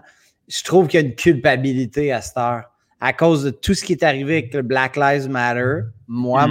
mon, mon opinion personnelle, je ne parle pas en tant que tous les Blancs, mais moi, je trouve qu'il y a une culpabilité qui vient avec le fait d'être blanc, puis avec l'appellation blanc privilégié. Puis c'est pour ça que moi, par autodérision puis par cynisme, j'étais prêt à aller là. Mais je, je comprends ce que tu veux dire, Bruno, qu'à notre époque, ça aurait juste eu l'air comme si je me pétais les bretelles. Alors que là, maintenant, avec ce qui est arrivé dans l'actualité, on sait très bien que je me pète pas les bretelles. Puis au contraire, c'est comme je fais, oui, oui, moi, je suis comme le, le blanc privilégié, là. ceux qu'on déteste tous maintenant, y Mhm. compris les blancs, là. Tu sais. Ouais. Mais moi, je vois, je vois plus vraiment ça comme une taquinerie. Ça se dit en français, une taquinerie? Ouais, ouais. taquine parce que honnêtement, si tu me demandes à moi, Bruno, ce que je pense de tout ça, je pense que faut pas mettre tout le monde dans le même sac parce que moi, pour moi, c'est important de, de voir les gens en tant qu'individus.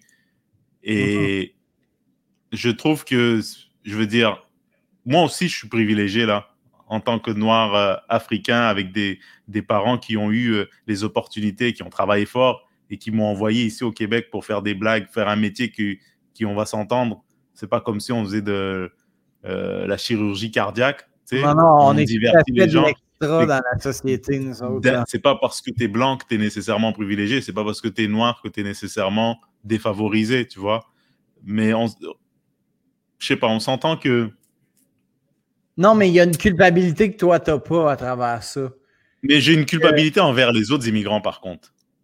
Ça, je vais te l'avouer, j'ai une culpabilité. parce que moi, j'essaye de l'expliquer sur scène et puis ça a complètement foiré, là. Parce que les gens ont plus dit, OK, c'est un gars qui vide son cœur. Mais à un moment donné, je vais trouver les jokes. à un hmm. moment donné.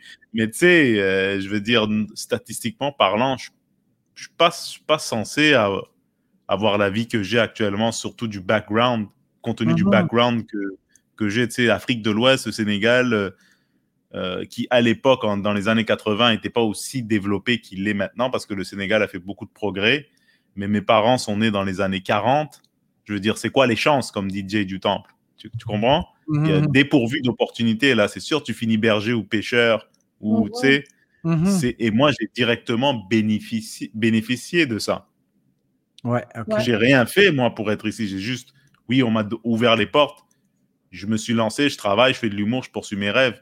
Mais si ce n'était pas de leurs accomplissements à mes parents, je serais encore euh, au, pays, tu vois. Ouais. Donc oui, en quelque part, à quelque part, j'ai un privilège. À quel âge tu es arrivé ici? Puis, puis, à 15 ans. Les conditions? En avion. En bateau. Non, c'est en avion. parents qui ont décidé pour toi que tu venais ici. Oui, c'est moi qui. Moi, au début, j'étais à l'école en France. C'est pour ça que. C'est pour ça. Pour te donner un peu de mon background, pourquoi moi j'ai du mal à, à catégoriser les gens, c'est que dans l'école où j'allais, dans le pensionnat où j'allais en France, il y avait des gens de tous les pays, de tous les coins du monde.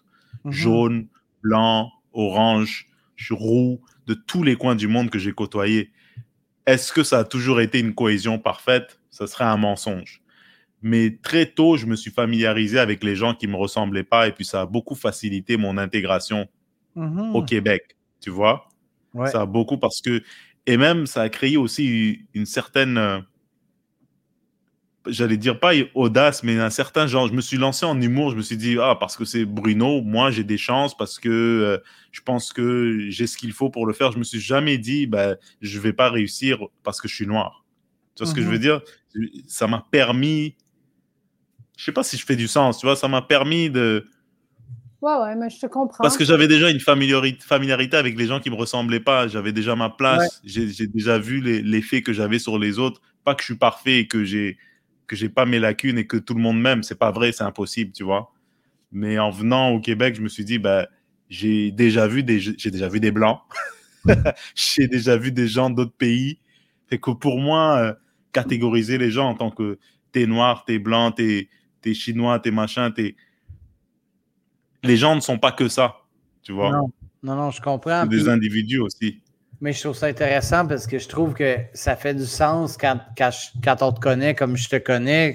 Sais, je te connais pas si près que ça, mais ça fait quand même quelques années qu'on se côtoie à travers l'humour. Puis je trouve que ça paraît que, euh, ben, d'un, tu es facile d'approche, mais que tu as une espèce de, côté caméléon. Tu sais.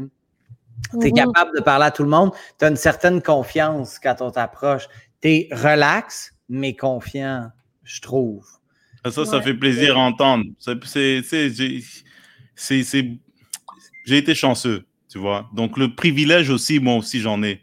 Maintenant, mhm. je suis conscient que en, en, en, évoluant au Québec, que euh, le privilège, il n'est pas toujours partagé, tu vois. C'est pour ça que ça s'appelle le privilège. Vois. Mais euh, aussi, moi, je trouve Oh, excuse-moi, je te coupe. Non, vas-y, vas-y, Sinam, ça fait longtemps que tu as Non, mais j'allais dire, euh, tu sais, des fois, on parle du privilège blanc et tout, là, mais on dirait que pour l'humour, ça ne marche pas, ça, tu sais, dans le sens où. Euh, chacun fait son chemin, c'est individuel, il n'y a personne qui t'engage, tu fais tes propres affaires. C'est sûr qu'à la télé, des fois, ils diversifient tout. Fait que moi, par exemple, je suis plus avantagée dans un certain sens parce que je suis une femme, parce que je suis ethnique. Euh, il y en a moins. Fait que moins il y en a, plus tu vas être en demande, tu sais. Mhm. Mais, tu sais, je pense que cette affaire-là de privilège blanc, ça marche dans des postes vraiment, tu sais, comme, regarde, exemple, à la télé, en production, c'est souvent des hommes, euh, euh, des hommes blancs euh, de- qui ont, québécois qui ont étudié ici, Il y a pas de- âge, ouais. Exact, il n'y a pas beaucoup de diversité. Je pense que c'est plus ça que les gens visaient, tu sais, comme euh, de ce que je vois, là, mais admettons, dans mon entourage à moi, je n'ai pas cette. euh, cette, cette, euh, cette, euh, comment je pourrais dire ça? Pas, je vois pas ça de OK, moi, je suis mise de côté pour. Ben, c'est pas vrai, dans le fond. Non, je vais me contredire. Laissez faire ce que je viens de dire. Mais je, je trouve intéressant un truc par rapport à ce que tu as dit, c'est que je- dans tous les domaines, on dirait que ça prend des modèles pour, Ouais. Mhm. pour avoir pour motiver les gens qui te ressemblent à, à suivre dans, dans tes pas. Puis euh, moi aussi, je trouve que l'humour peut être un endroit où est-ce que c'est assez. Ça peut être très hétéroclite. Euh, tu peux avoir des gens de tous- âges, toute origine qui le font. Mais reste que, tu sais, mettons un endroit comme le, bordel, euh, c'est six hommes blancs qui sont les propriétaires. Euh, Puis le public est presque toujours tout blanc, tu sais. Mhm. Ouais, Parce mais que je pense- justement. mais- mais versus- et puis je veux dire, c'est- pas une attaque au bordel. là. Je, je- je fais que dire mes, mes observations de, de personnes qui ont la chance de jouer souvent au bordel. Je les adore, c'est une place fantastique. Euh, mais je le constate, tu sais, parce que Eddie King, souvent sur scène, dit euh, genre, est-ce qu'il y a des gens euh, d'ailleurs ici? Est-ce qu'il y a des immigrants? Est-ce que. Puis souvent, quand je l'ai vu demander ces questions-là, il regarde puis il dit Mais vous êtes tous blancs ce soir, tu sais. Ouais. C'est vrai. C'est vrai. Mhm. Regarde la crowd du bordel, c'est 95% des blancs euh, québécois pur laine, presque. Ouais. Pourtant, les, Mais- les blacks, les blacks ont le droit d'y aller. Mais Oui, pourquoi ils y vont pas? viennent- ils y vont plus, je crois, au, au open mic. À moins que je me trompe, là, j'aimerais que si quelqu'un a des stats là-dessus, euh, s'il vous plaît, dites-nous-le. Mais moi, je, je pense que c'est parce qu'il y a six euh, très bons humoristes blancs qui font ça. Mais si le bordel avait été ouvert par euh, Rachid, Eddie King, euh, etc., ben, je pense Mhm. qu'il y a des, des- d'autres euh, communautés euh, oui. culturelles qui auraient été intéressées à aller là. Puis, juste pour terminer, Sinem, j'ai vu ton, ton doigt, mais c'est la même chose dans les soirées euh, qu'on fait. Euh, on s'est vu souvent, euh, tous les trois, dans des soirées un peu plus ethniques, si je peux dire, comme euh, avec Dolino l'autre fois, entre autres. Tu sais, Doni- Dolino, Renzel, tout ça, ils font des soirées d'humour, euh, mais, mais de par leurs origines et de par leurs amis humoristes qui sont parfois dans la même communauté qu'eux, ben, ça attire un public qui est aussi de cette communauté-là, tu sais. Fait que je pense que c'est bien de varier les- les- les- les- l'ethnicité de tous les gens sur le spectacle, puisque ça aide à ce que le public soit le plus varié possible aussi. Mm. Mhm. Ben, c'est vraiment ça. Puis, tu sais, tu as raison pour le bordel, mais à leur défense, admettons, si je vais de l'ouverture du bordel, dans- à leur niveau d'humoriste gentil, euh, Laurent Paquin, euh, Louis-José Houd, tu sais, c'est tous nos anciens euh, humoristes, tu sais, forts. Mhm, Mais dans leur niveau, il y a juste Rachid Badouri, admettons. mhm. Mhm. Tu comprends? Fait que, tu sais, je comprends que c'est tout eux qui ont ouvert le bordel. Euh, après, le line-up, je suis tout à fait d'accord avec toi. Tu sais, des fois, c'est qu'en tant que. Moi, j'ai pas parlé de line-up. j'ai juste parlé de l'origine du bordel. Ben, moi, je vais te parler du line-up, tu sais, dans le sens où il faut intégrer plus de diversité dans le line-up parce que quand un immigrant, mettons, euh, de première ou de deuxième génération va là, ben, ça va durer comme une fois qu'il va y aller, il va dire, ben, ça me rejoint pas vraiment, il parle pas de moi, il parle pas. Mais tandis que s'il voit justement euh, Bruno Lee, s'il voit euh, Eddie King qui parle un peu de leur voix, ben, ils vont comme faire, hey, c'est cool, comme les soirées de Anna, c'est rempli Ouais, d'immigrants, tu. Ouais, oui, mais, mais d'un côté, c'est c'est pas. Je pense pas que c'est comparable. euh, C'est rien contre Anas ou ses soirées, mais parce que le bordel, les invités sont pas annoncés. il y a comme un mystère qui est caché derrière ça. Ouais, Tu mais vois, tu derrière les- sais à peu près c'est quoi que ça va ressembler. Tu, sais, tu- tu Mhm. comprends, il n'y a pas. euh, Puis tu sais, c'est pas par c'est pas par leur faute non plus parce que la nouvelle génération d'humoristes de deuxième génération, elle, est- elle commence maintenant. Tu comprends?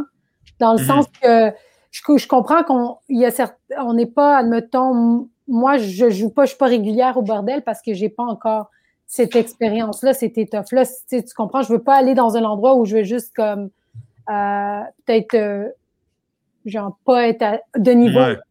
Ouais, je comprends. C'est ça le truc, c'est que oui, voilà la difficulté. Que ce soit en télévision, que ce soit sur scène, oui, on veut intégrer plus de diversité, mais on rend service au, au, au, au- peuple que ses représentants, les éléments de la diversité que tu intègres dans ton projet, ils rendent service au peuple qu'ils représentent en étant bons et efficaces. Exact. Mhm. Ça sert à rien de juste plugger quelqu'un juste parce qu'il est noir, juste plugger quelqu'un juste parce que les... c'est gentil. Mais vous vous souvenez quand j'ai parlé de gentillesse? La gentillesse, c'est euh, c'est la une forme de méchanceté à long terme. Ouais. Oui, on est gentil, on va te mettre, mais t'as pas le niveau, t'as pas l'expérience, t'as pas la perspective pour Exact. vraiment faire un impact. Lorsque... Donc c'est important. Il faut que il ou elle soit bon. Ouais. C'est- Mais Et je sais, il y a des gens qui vont m'entendre ça, ils vont dire, ben moi je suis bon, moi je suis bon. Vraiment, est-ce que tu es sûr que vraiment, c'est que si tu passes après Laurent Paquin, si tu prends ça après Mike Ward, tu vas être bien dans tes bottes, tu vas être bien dans tes souliers? Parce que tu sais, souvent, tu ne sais pas ce que tu ne sais pas. Exact. Tu vois? Et ça veut, ça veut pas dire qu'il faut pas avoir une ouverture, qu'il faut pas vraiment faire un effort de regarder dans l'autre panier pour voir s'il n'y a pas des bons fruits et pas toujours être dans son jardin. Mais il faut aussi que les fruits soient mûrs. Oui. Ouais. Tu vois? Mais ça, ça va venir dans quelques années. Et j'en suis persuadé, mais ça peut pas être juste, il me faut un black, alors je mets un black. Il me Exact. faut Mais un. c'est comme les filles en humour. Il faut, genre, il faut des filles égaux. Mettez les filles, mais c'est parce que mettez pas de filles s'ils sont pas, tu sais, tu comprends. euh, Ça rend pas service aux filles qui ça les rend pas service. ça rend pas ça. service. C'est, genre, tu veux, tu veux que quelqu'un te donne ta chance parce qu'il croit en toi en tant que personne et professionnel. Et ensuite, si tu es turc ou blanc ou noir, bah, ça. ok, bah, ça va de soi, tu vois.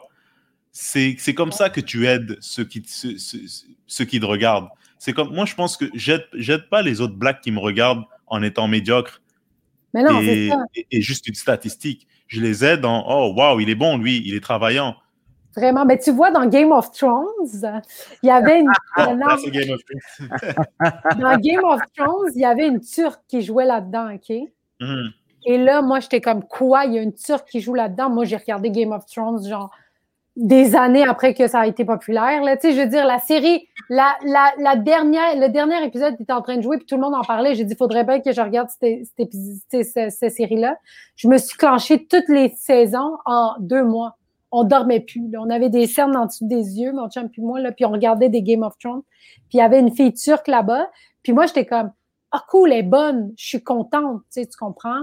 C'est Mhm. pas genre, elle est pas moyenne, ils l'ont mis parce qu'elle était game de se mettre tout nu parce qu'il y avait que de la nudité là-dedans, là, tu sais. Mhm. Mais non, c'est ça, c'est que ça, ça prend pas des quotas, ça prend des bons modèles. Exact. Puis il y a un moment où, exemple, à la télé québécoise, ben, ils mettaient des noirs par, ben, pas partout, ils en mettaient quelques-uns, puis ils étaient tout, ils étaient tout le temps moyens, tu sais. Puis là, j'étais comme, ben, tu sais, il y aurait Donc quoi, tu parles de récemment, c'est ça? Ben non, Ouais, genre, genre dans non. le bye-bye, là.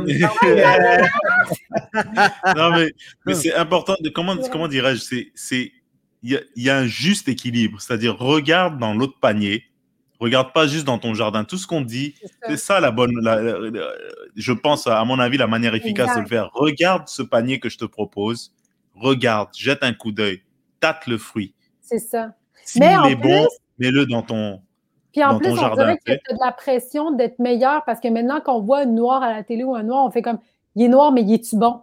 Tu comprends? On est Hmm. plus sévère. On est plus sévère envers les ethnies parce qu'on fait genre bon, es-tu là parce que c'est une ethnie qu'il faut mettre de la diversité ou elle est Mhm. vraiment bonne? Ça, c'est la pire affaire. Mais toi, c'est parce que tu le sais. Tu sais, je me demande si le spectateur, il, il, il, il- il- se dit pas ça, j'ai l'impression. Il y en a que oui, il y en a que non.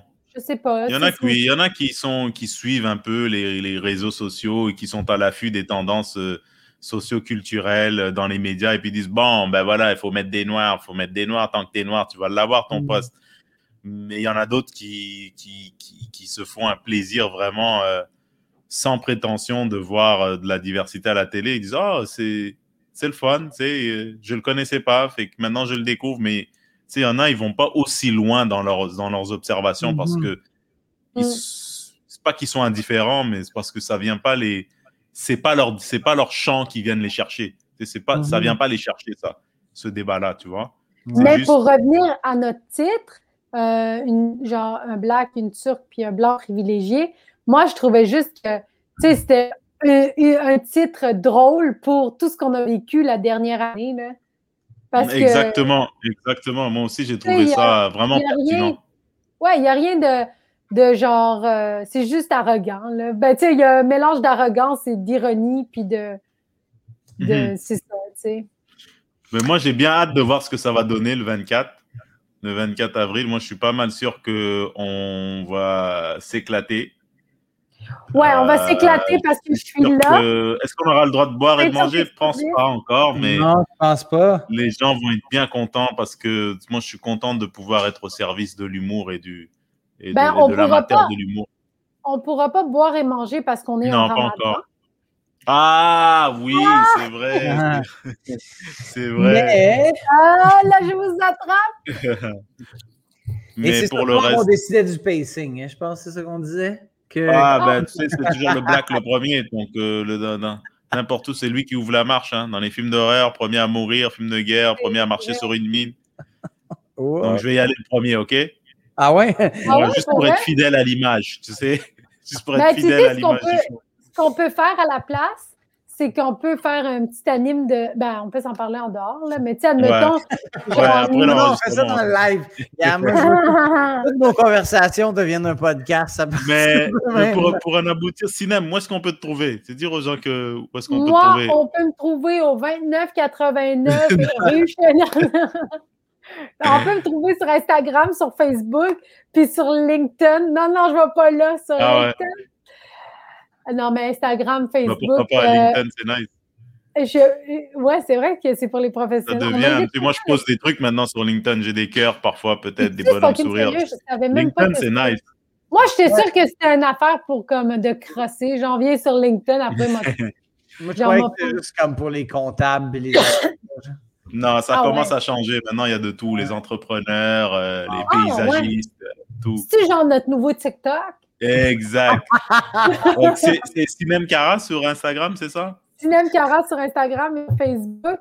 Je mets euh, toutes les shows qui s'en viennent euh, comme ça. là. Mais euh, le plus important, c'est le 24 avril. Soyez présents. On va faire des blagues. Où ça Elle sait même pas.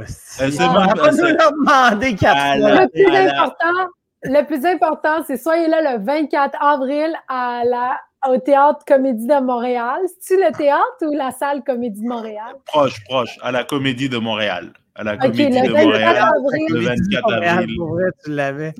Le l'avais. 24 avril, soyez là à la Comédie de Montréal à 17h, un genre de 5 à 7 avant le souper du Ramadan. un petit spectacle avant d'ouvrir le jeûne, ça va être parfait. Toi, tu vas Après, arriver à la famille. Moi, je vais être. Ça, ça, je vais parler avec la gueule ici, ça devient blanc, là, parce que je suis. Ah. je suis Et, toi, Nick, où est-ce qu'on où est-ce qu'on peut te trouver, mon ami? Euh, T'es sûr que tu veux pas que Sinem finisse tous les détails qu'elle voulait dire sur ça? Nicolas Audet, animateur au bordel. Euh, moi, ça va être euh, Nicolas.audet sur Instagram, Nick Audet Maurice sur Facebook, les amis, et sur scène le 24 avril, Théâtre de la Comédie de Montréal, 17h30. Les portes ouvrent à 17h et les billets sont disponibles sur le brunoli.ca. Apparemment, c'est marqué en bas de l'écran. Ouais, c'est plus facile pour mon site web parce que je pouvais pas, mais ça va être un link legit là, le point de vente, c'est très sécurisé. Euh, vous inquiétez pas, je prends pas vos numéros de carte de crédit pour les vendre au Nigeria. Vous inquiétez pas, Je les vends au Sénégal. C'est ce qu'on a vu. très sécurisé. Mais alright, bah merci les amis, on se voit le le 24 avril alors? Ouais, Oui, on- va on va rigoler. C'est peut-être le dernier spectacle qu'on va faire, fait que faut pas manquer ça. Mais non, reste optimiste, on va en faire plein d'autres. Tant qu'on a le vaccin, Ah, je Astra. vous l'ai pas dit, je lâche le métier après le 24. Yes, sir. Puis Moi, je après avoir eu le vaccin. Moi, je me prends une sec dans l'ouest de la ville. All right. Euh, tu, nous en donnes- tu nous en donneras des nouvelles sur ta secte, voir si tu arrives à recruter. Sinon, euh, Dans l'ouest de la ville.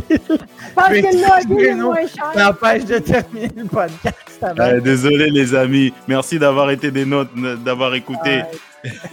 C'était Sinem Cara, Nicodé et Bruno Lee. Bye. Nico Day qui a pris un coup de soleil.